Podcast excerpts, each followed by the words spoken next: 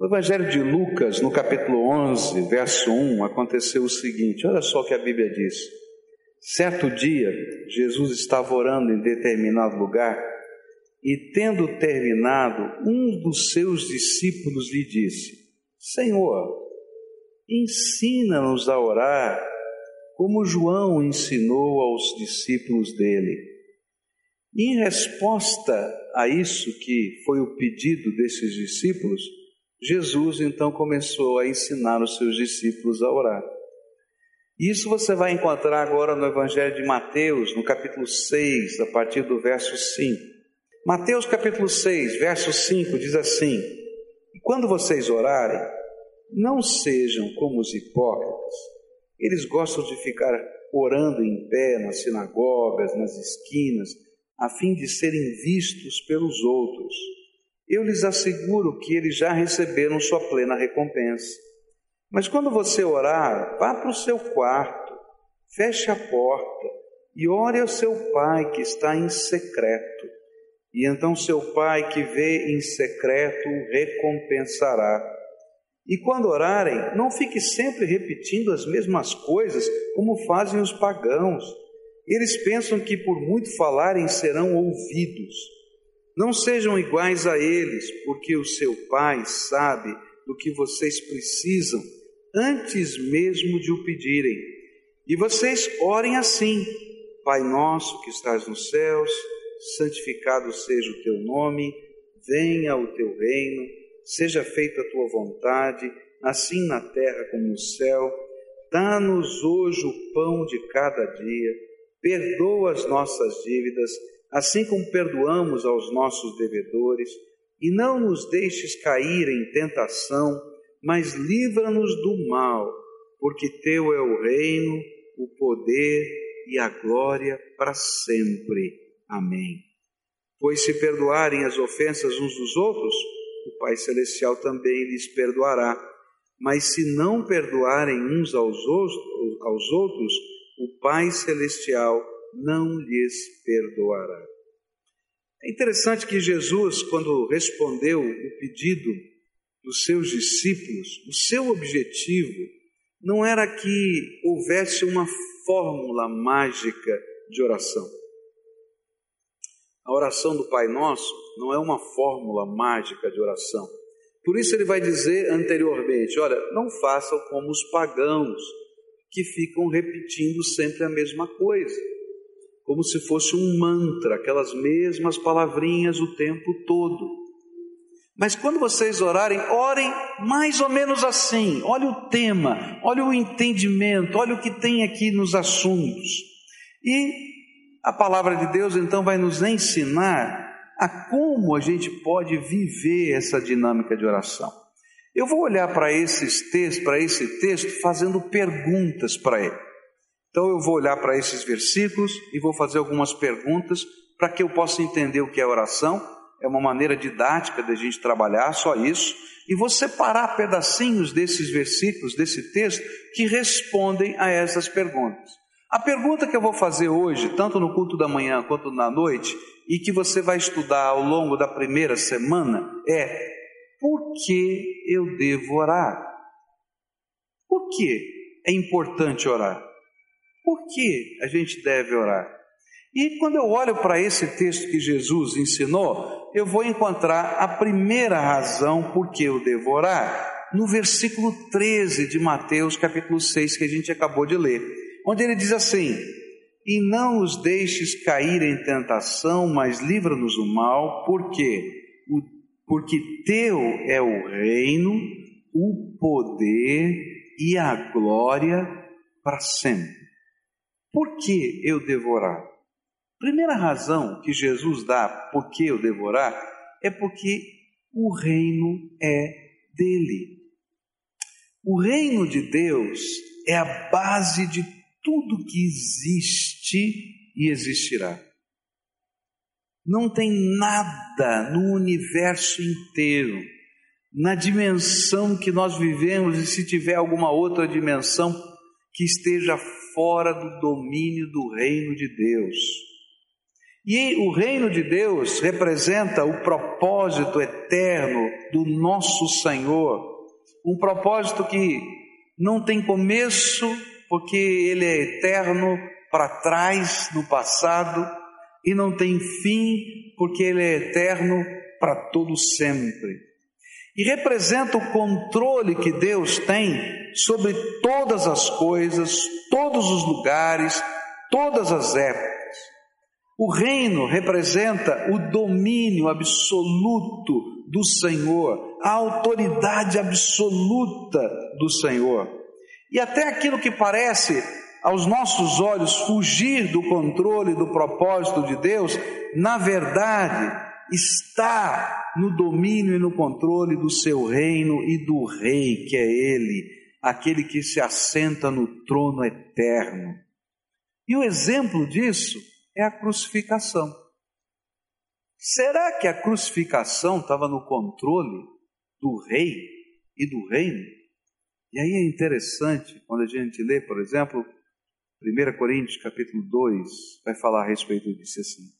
Se os principados e potestades, se os príncipes deste mundo soubessem qual era o plano de Deus para nossa salvação, nunca teriam crucificado a Jesus. E a Bíblia está dizendo o seguinte: mesmo aquilo que parecia que estava fora do controle, mesmo aquilo que parecia derrota, mesmo aquilo que parecia que fugia, Deus está dizendo: olha, se os demônios soubessem qual era o plano de Deus, nunca teriam crucificado a Jesus. Se as autoridades políticas soubessem qual era o plano de Deus, não teriam crucificado a Jesus, porque Deus tinha um plano para nos salvar e nos abençoar, que o sangue de Jesus vertido na cruz do Calvário era o único meio para que nós pudéssemos ter os nossos pecados perdoados. E então, ele usou até a má intenção desse povo a favor do seu reino. Quem pode contra o reino de Deus? E orar é ter uma audiência privada com aquele que se assenta no trono desse reino eterno. Olha só o que a Bíblia diz em Hebreus 4, verso 16. A Bíblia diz assim: Assim, aproximemo-nos do trono da graça com toda a confiança, a fim de recebermos misericórdia e encontrarmos graça para que nos ajude no momento da necessidade. Orar é poder sentar-se ao lado daquele que tem toda a autoridade do reino para falar-lhe em particular. Você já pensou isso? O Rei do universo, o Senhor dos senhores, ele abriu as portas do céu e disse: Filho, entra aqui, senta aqui do meu lado e conversa comigo, que eu quero ouvir o que está no teu coração e quero abençoar a tua vida. Agora, vamos falar baixinho, né? Se você tem uma oportunidade dessa e não usa, bom, eu não vou nem falar a palavra que eu pensei. Falar baixinho. É burrice. Não é? Fala a verdade. É interessante como a gente se sente lisonjeado com alguns convites humanos. Eu me lembro quando eu, eu era adolescente, eu recebi um convite para ir no jornal Estado de São Paulo para falar sobre a minha conversão, porque eu tinha acabado de me converter, para o redator-chefe do jornal O Estado de São Paulo. E aí o meu chefe, onde eu trabalhava, de uma corretora de seguros, me levou lá, era amigo dele, e disse: Hoje você vai falar com um amigo meu que é o redator do jornal Estado de São Paulo. Eu era um moleque, mas eu me senti tão lisonjeado. Você já pensou falar com o redator, chefe do jornal Estado de São Paulo? Eu era um moleque. Eu me senti lisonjeado.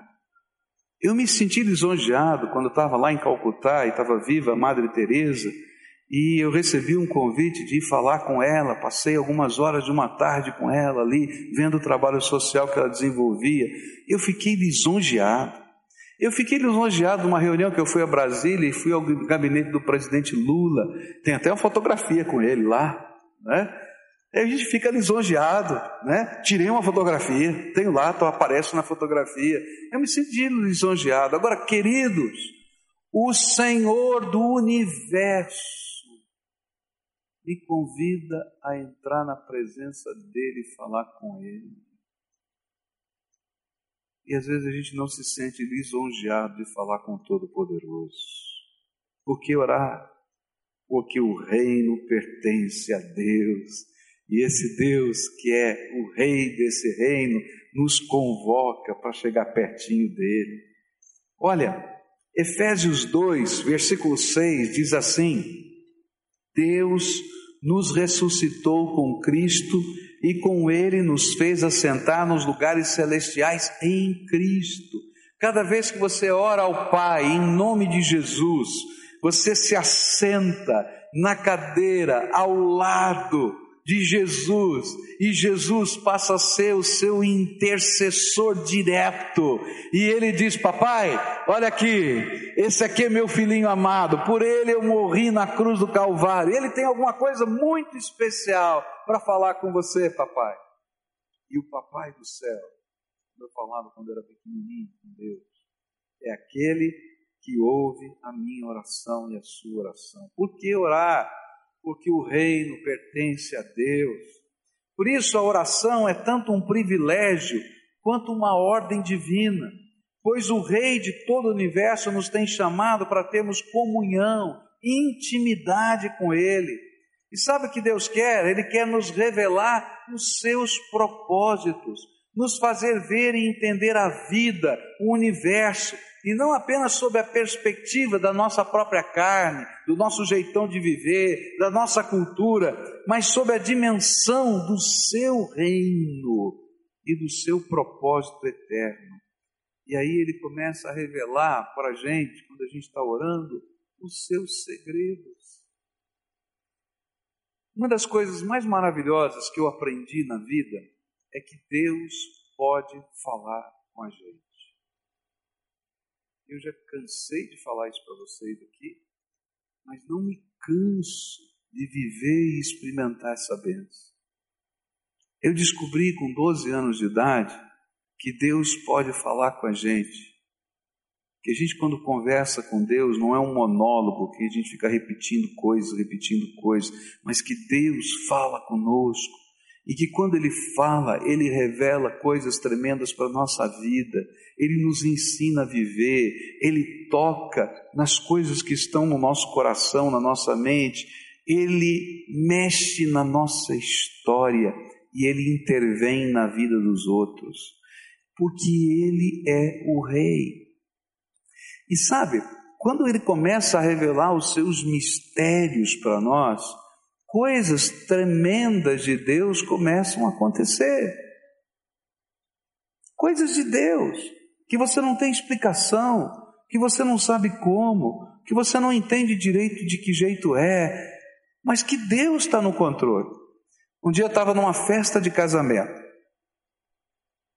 Não era casamento, não. Era uma festa, não lembro mais o que era. Uma festa. E a gente estava lá num, num lugar de buffet para essa festa. Estava todo mundo conversando, as mesas, as pessoas. Eu estava sentado para aquela festa. Quando o Espírito de Deus tocou o meu coração e falou assim: Você vai levantar e vai orar por aquela pessoa ali. Eu conhecia aquela pessoa, sabia que ela estava vivendo por um problema, passando por uma necessidade, que ia fazer uma cirurgia no dia seguinte, na semana seguinte. Eu sabia de tudo isso, eu conhecia aquela pessoa, mas naquela hora o Espírito Santo me constrangeu e Deus falou: Vai lá, e aí eu estava todo envergonhado. Mas, Senhor, aqui, na festa, como é que eu vou chegar lá? Como é que eu vou falar? Olha, Deus tocou o meu coração. Como é que funciona isso, Deus? Estou mandando, vai. Então, ele é o rei, lembra disso.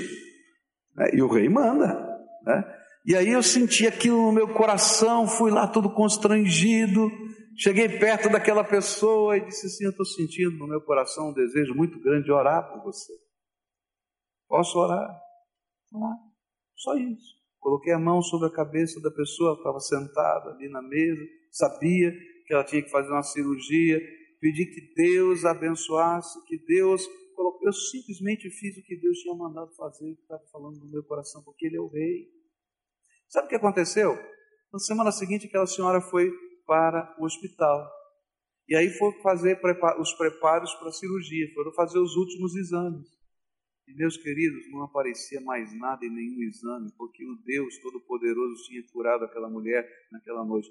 Agora, não fui eu que curei, eu não tenho poder, eu não tenho nada. Foi o rei que mandou falar para ela que ele estava abençoando a vida dela. E eu tenho certeza que não foi por causa da minha oração, foi por causa da oração dela e para que ela soubesse que o rei estava abençoando a vida dela. Essa é a dinâmica da oração. Tem coisas que acontecem que você não entende. Não pede para me explicar, que eu não sei. Porque o rei está se manifestando na minha vida e na sua vida. Essa é a dinâmica de Deus. De Deus estar tá agindo na vida da gente. Ele se revela, ele se mostra. Salmos, Salmo 25 diz assim: O Senhor confia os seus segredos aos que o temem e os leva a conhecer a sua aliança. Queridos, quando você começa a orar, porque você está falando com o rei, Deus começa a colocar sentimentos no seu coração, percepções da vida, uma leitura diferente da realidade, Algumas vezes você não tem uma revelação, olha, você vira à direita, pega a esquerda. Não, não é assim não. Você tem aquelas impressões fortes. Deus está fazendo alguma coisa, algo nessa área vai acontecer, e Deus está dizendo: Eu estou falando do, do, das coisas do meu reino para você. Você não vai escutar uma voz uh, falando, não. Você vai sentir a presença do rei, e o rei vai estar dirigindo a tua vida. É tremendo isso. Às vezes a gente fica até com medo. Será que eu estou ouvindo direito? Será que é isso mesmo? E a gente pede para o Senhor confirmar, pede para o Senhor confirmar, pede para o Senhor confirmar. Né? Mas aí o Senhor confirma e abençoa a nossa vida. E ele diz: Filho, pode ir, estou falando com você. Olha só o que diz Mateus 13, verso 11. Ele respondeu: a vocês foi dado o conhecimento dos mistérios do reino dos céus, mas a eles não. Ele está falando para os discípulos, os discípulos estavam aprendendo a orar, e Deus estava dizendo: Eu vou revelar os mistérios do reino. 1 Coríntios 4, verso 1 diz assim: Portanto, que todos nos considerem como servos de Cristo, encarregados dos mistérios de Deus. E a palavra aqui é dispenseiro. O dispenseiro naquela época era aquele que guardava a chave da dispensa da fazenda. Ele ia lá na dispensa da fazenda, pegava o alimento, ele ia lá na dispensa da fazenda e levava para vender no mercado o que era a produção da fazenda. Ele tinha a chave. E o que Jesus está falando, o que o apóstolo Paulo está falando aqui, é que Deus deu a chave da dispensa do seu reino para aqueles que oram. Não orar, então, é perder a perspectiva certa. E é por isso que muitos têm ficado intoxicados pela visão, pelas filosofias do seu tempo e têm perdido o foco da vida.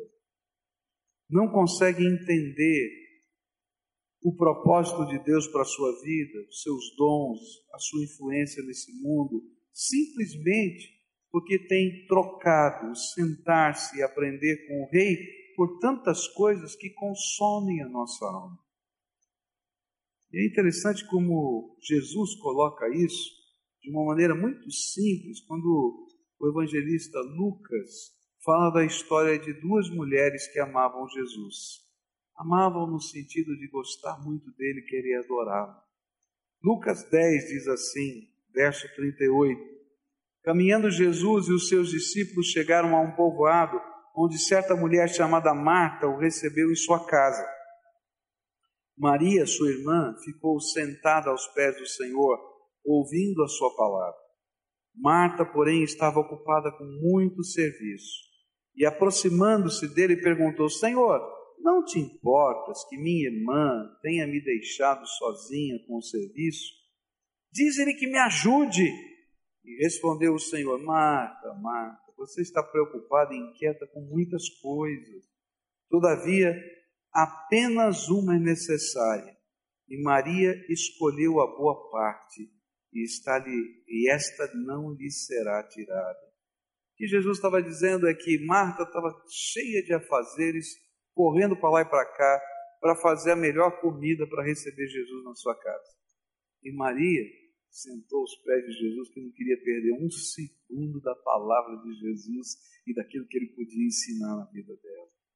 E que Jesus disse: Eu não vou tirar de Maria o que ela escolheu, que foi desfrutar da minha presença. Qual é a lição disso? Quando você ora, você está falando com aquele que tem o domínio do reino. Quem convidou você para entrar na sala do trono foi ele. Não entrar na sala do trono é perder um grande privilégio. Quando eu entro na sala do trono, coisas tremendas de Deus me são reveladas. E coisas tremendas de Deus vão acontecer nessa terra, porque o Rei dá ordens do seu trono. A lição que eu queria deixar para você é muito simples. Vale a pena orar.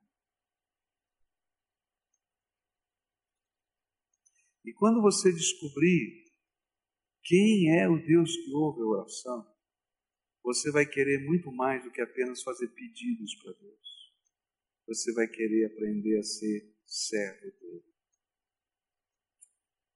Quando eu tinha 12 anos de idade, eu fui num culto numa casa, como acontece esses cultos nas casas durante a campanha de oração.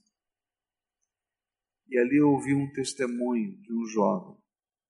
Esse jovem disse que Deus falava com ele. E eu fiquei tão irritado com aquele jovem, porque eu achava que ele era maluco. Assim, como é que Deus pode falar com alguém? Eu fui criado numa religião e nunca ouvi Deus falar. Mas eu fiquei intrigado com aquilo. Subi no meu quarto, como Jesus ensinou, trancou, tranquei a porta do quarto, dobrei o meu joelho com 12 anos e comecei a falar com Jesus: Jesus, se o Senhor pode falar, eu quero ouvir a tua voz, eu quero te conhecer.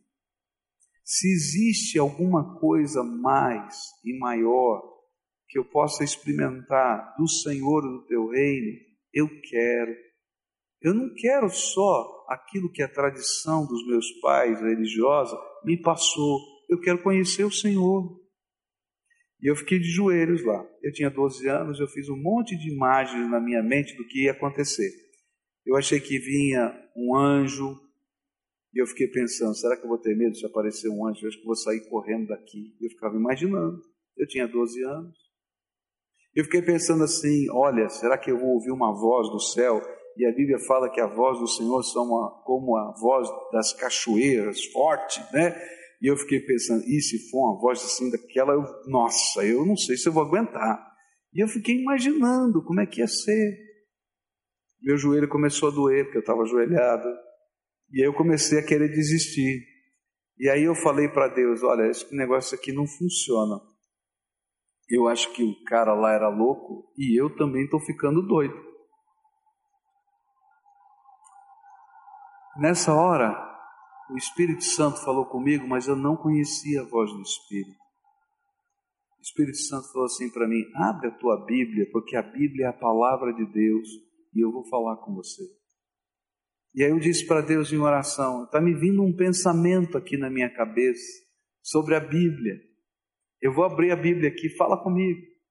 Meus queridos, quando eu abri a Bíblia e comecei a ler a Bíblia, eu comecei a tremer da cabeça aos pés porque eu pude sentir a presença de Deus e a palavra de Deus começou a falar direto ao meu coração. Começava, assim diz o Senhor teu Deus. A hora que eu li aquilo, eu comecei a tremer, o negócio ficou sério. Mas ele falava da dúvida do meu coração, da ansiedade, o Espírito de Deus estava lá. Eu fiquei tão alegre com aquilo que eu desci correndo, sobrado, as escadas de sobrado, para contar para o meu pai e para minha mãe que Deus falava. Mas quando eu cheguei lá embaixo, eu ouvi outra voz, que eu também não conheci. É a voz de Satanás, que não quer que a gente conheça o poder de Deus e a graça de Deus. E ele dizia assim: Você, moleque, você tremendamente influenciável. ouviu um maluco falar que Deus fala com ele, abre a Bíblia lá, uma baita de uma coincidência, e você está achando que Deus falou com você? Vê se cresce, moleque. E eu fiquei pensando: será que Deus falou? Será que Deus não falou? Será que Deus falou? Será que Deus não falou? Será que é da minha cabeça? O que está acontecendo? Aí eu subi as escadas de novo, porque italiano é teimoso. Se você não conhece italiano, eu vou falar para você. Uma das características de italiano é teimoso. E eu então subi, fechei a porta do quarto, falei com Deus, falei, Deus, o negócio é o seguinte, está aqui na minha cabeça uma ideia de que o Senhor não falou, que foi uma coincidência. E eu quero saber se foi o Senhor ou não foi o Senhor. Se for o Senhor, só pode falar de novo, então fala outra vez. E eu abri a Bíblia pela segunda vez e Deus permitiu que eu vivesse a mesma experiência. Assim diz o Senhor, e agora ele falava da dúvida do meu coração, que era ele mesmo que estava falando, e eu me arrepiei da cabeça aos pés, tremia, que nem vara verde diante da presença do Senhor. E aí, como bom italiano teimoso, fechei a Bíblia e falei: Ó Deus, é o seguinte: uma vez pode ser coincidência, duas talvez, mas três não. Então, se é verdade, fala a terceira vez. E Deus é bom. E falou. E sabe qual é a bênção? Ele continua falando comigo todos os dias quando eu busco a face dele. Às vezes eu tenho dificuldade de entender. Às vezes eu não quero ouvir. Às vezes o meu coração se endurece. Às vezes eu sou mais maleado. Mas uma coisa eu aprendi: há um Deus vivo, poderoso, que se assenta no trono, que é o Rei, dele é o reino, ele tem um plano e um propósito para a minha vida e tem para a sua vida. E que a maior bênção é a gente aprender que a sala do trono está aberta para nós e que eu posso ter comunhão com Ele e que só existe um mediador entre Deus e os homens, Jesus Cristo, que morreu na cruz por mim. Ele é a única ponte. Em nome de Jesus eu posso chegar à presença dEle. E o sangue de Jesus é aquele que me purifica de todo pecado.